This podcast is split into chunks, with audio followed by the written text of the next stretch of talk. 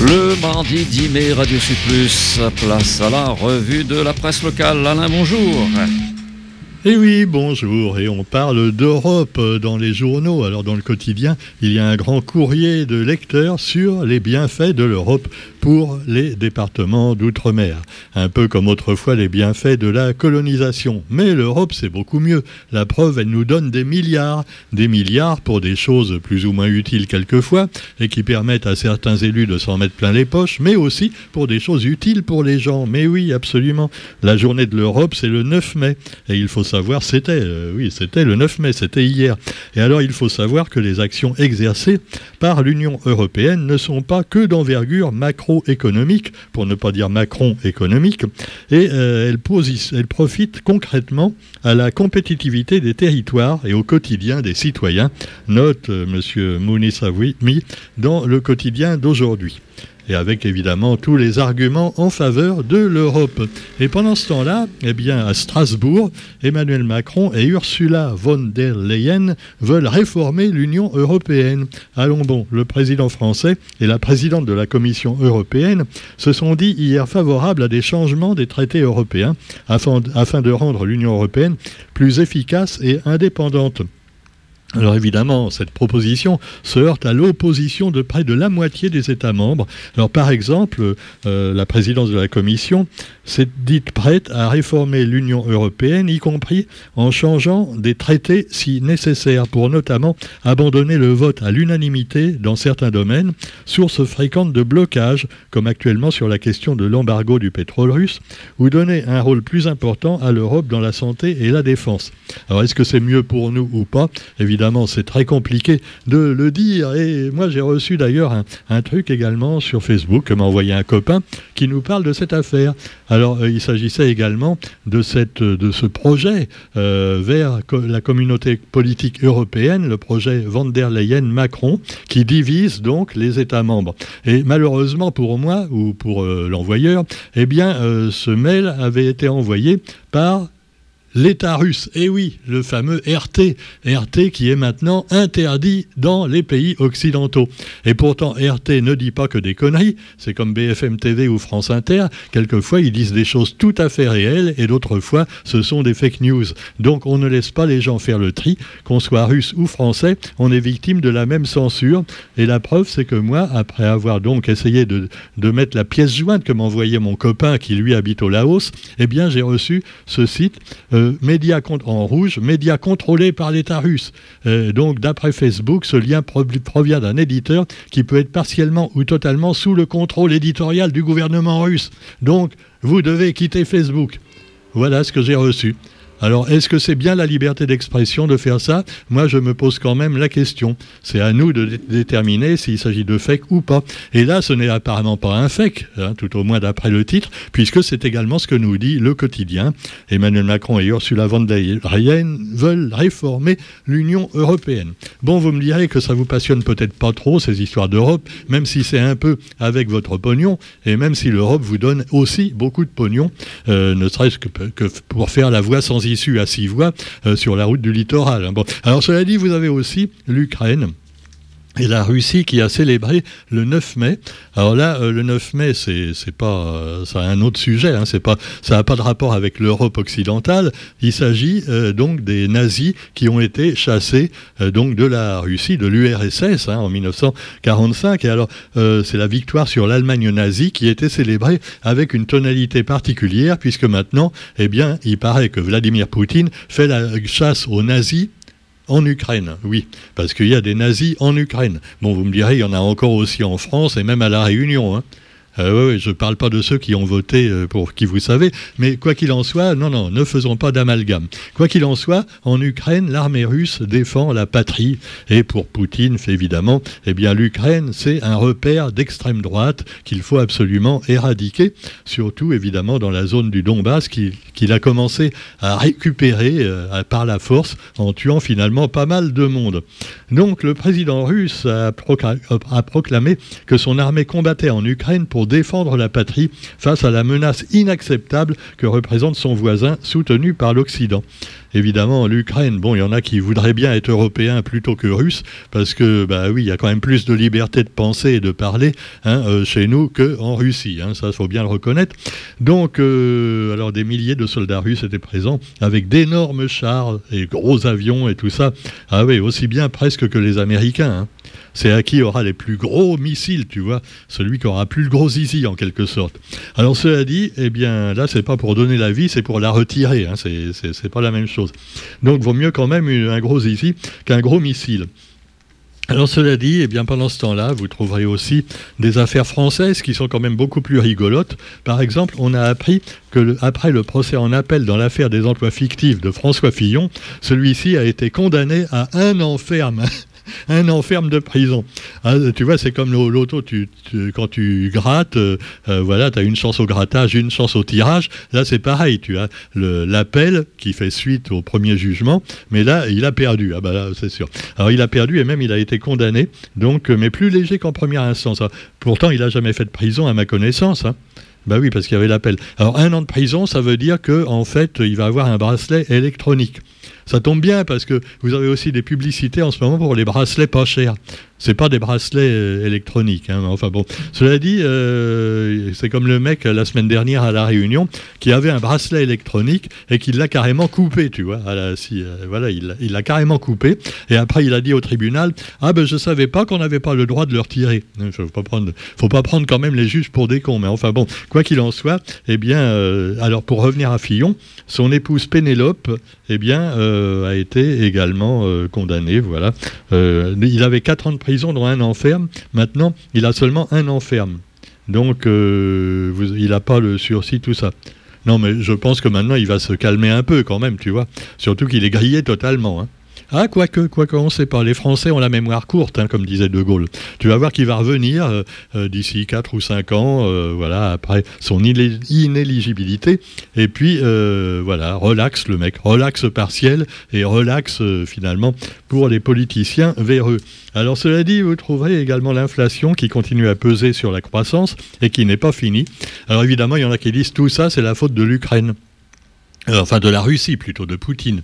Ah oui, parce qu'il fait la guerre à l'Ukraine et ça fait monter les prix euh, du blé, du tournesol. Bon, alors, évidemment, il y, a, encore un an, on disait, quand il y avait des augmentations, tout ça c'est la faute du Covid. Ah bah ouais, voilà. Euh, et puis ah, ça augmente, c'est la faute des non-vaccinés, c'est sûr. Alors vous avez aussi voilà, les gilets jaunes, hein, trois ans avant, oui, c'est toujours la faute des autres, hein, c'est sûr. Alors cela dit, eh bien l'inflation continue, ça profite à qui?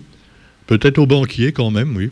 Oui, parce qu'eux, ils continuent à vous payer euh, quasiment rien euh, sur votre livret de caisse d'épargne, mais eux, ils encaissent un maximum. Hein. Ah, moi, j'ai remarqué, hein, même des frais euh, tous, les, tous les mois. Hein. Ah, soit tu as 6 euros de frais sur ton compte bancaire, soit euh, bah, tu l'enlèves, ou alors tu le mets sur la caisse d'épargne, mais dans ce cas-là, euh, tu touches pas plus que. Bon, ah ouais, c'est compliqué. Hein. Alors, cela dit, vous trouverez aussi, donc, dans l'actualité, la une du quotidien qui est consacrée à la réunion bon élève en matière d'électricité, et oui, et d'écologie. Parce qu'on a fait croire, alors là, c'était des fake news sur les médias officiels, que la réunion était une des plus mauvaises élèves dans les départements français. Eh bien non, pas du tout.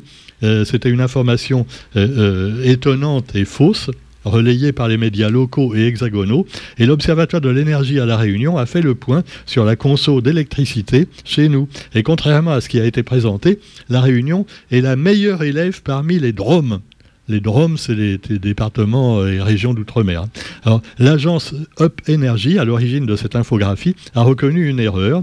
Et alors, on s'aperçoit que finalement, eh bien, on est parmi les départements les moins polluants.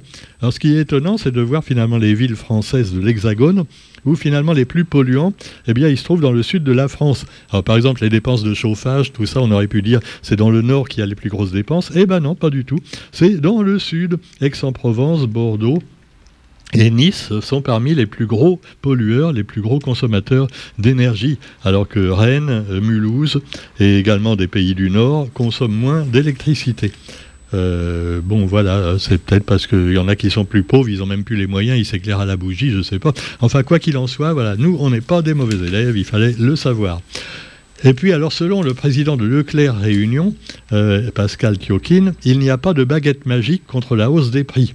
Y compris la hausse du prix de la baguette, bien sûr, qu'elle soit magique ou pas. Alors pour euh, le, responsable local de Leclerc, la crise nous impose de revoir nos sources d'approvisionnement et de procéder à des arbitrages.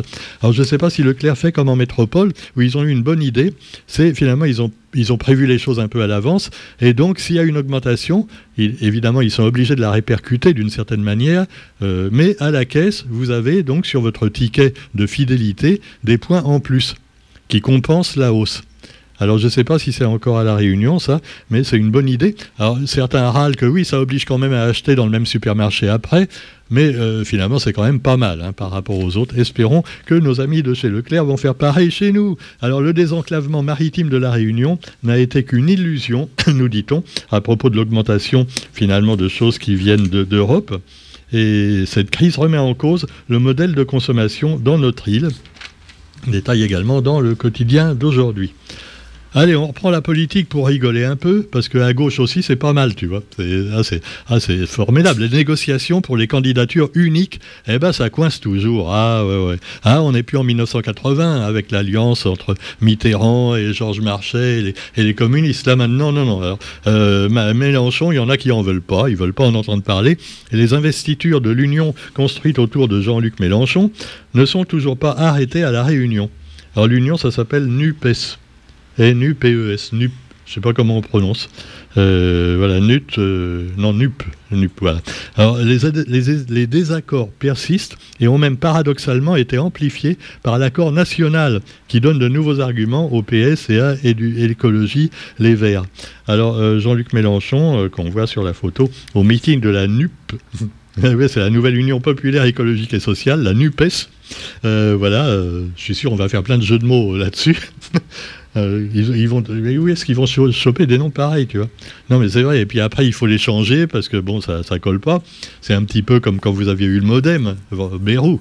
Hein, maintenant, euh, ça s'appelle plus le modèle, ça s'appelle euh, même pas la République en marche, puisque eux aussi, ils ont changé de nom. Hein. C'est, allez, rappelle-moi, Roger, comment ça s'appelle maintenant le, parti d'Emmanuel Macron? La Renaissance, voilà. Il y en a qui disent qu'il aurait dû l'appeler plutôt l'Empire. Empire.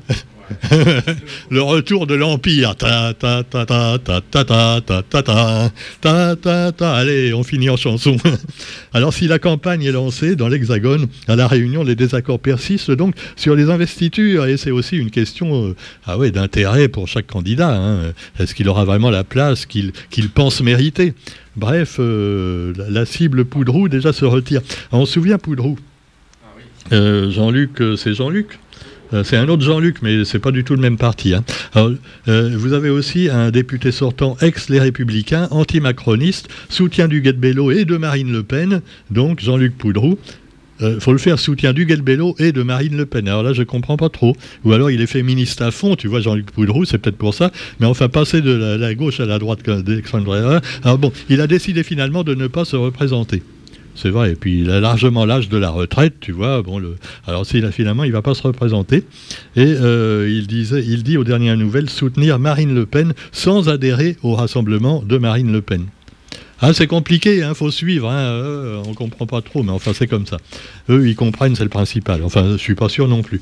Pendant ce temps-là, eh bien, vous aurez également eh bien, un retour sur le crash aérien des Comores en 2009 et le procès qui n'est pas encore terminé euh, d'ailleurs, il vient de commencer, je crois seulement, le procès de la Yéménia. Alors, c'était une compagnie aérienne poubelle, vraiment épouvantable, tu vois, c'est ah et catastrophique à tel point qu'ils ont fini par se cracher, donc au large des Comores, et ça avait causé la mort de tous les passagers, sauf une certaine Baya Bakari, la seule rescapée du crash, qui finalement a miraculeusement réussi à flotter sur l'océan sur un morceau de siège avec des blessures qui ont été depuis guéries, mais des blessures morales doivent être quand même encore là, et elle doit être entendue lors de l'audience du 23 mai.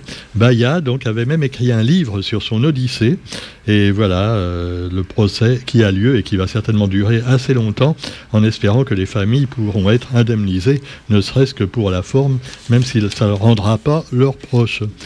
Et puis vous avez aussi donc plein d'autres articles tout à fait intéressants, mais je vous laisse tranquille jusqu'à demain. Euh, je viendrai peut-être pas en direct le matin demain, Roger, hein, mais enfin j'essaierai de venir à midi. J'ai plein de choses à faire parce qu'on prépare le salon Athéna à Saint-Pierre. Et eh oui, il y a plein plein de stands qui vont être mis en place demain pour un début du, donc, du grand festival du livre, du salon du livre, à partir de jeudi. Voilà. Donc euh, allez-y nombreux, on vous attend. Et en attendant, eh bien, je vous dis à demain sur Radio Sud. Salut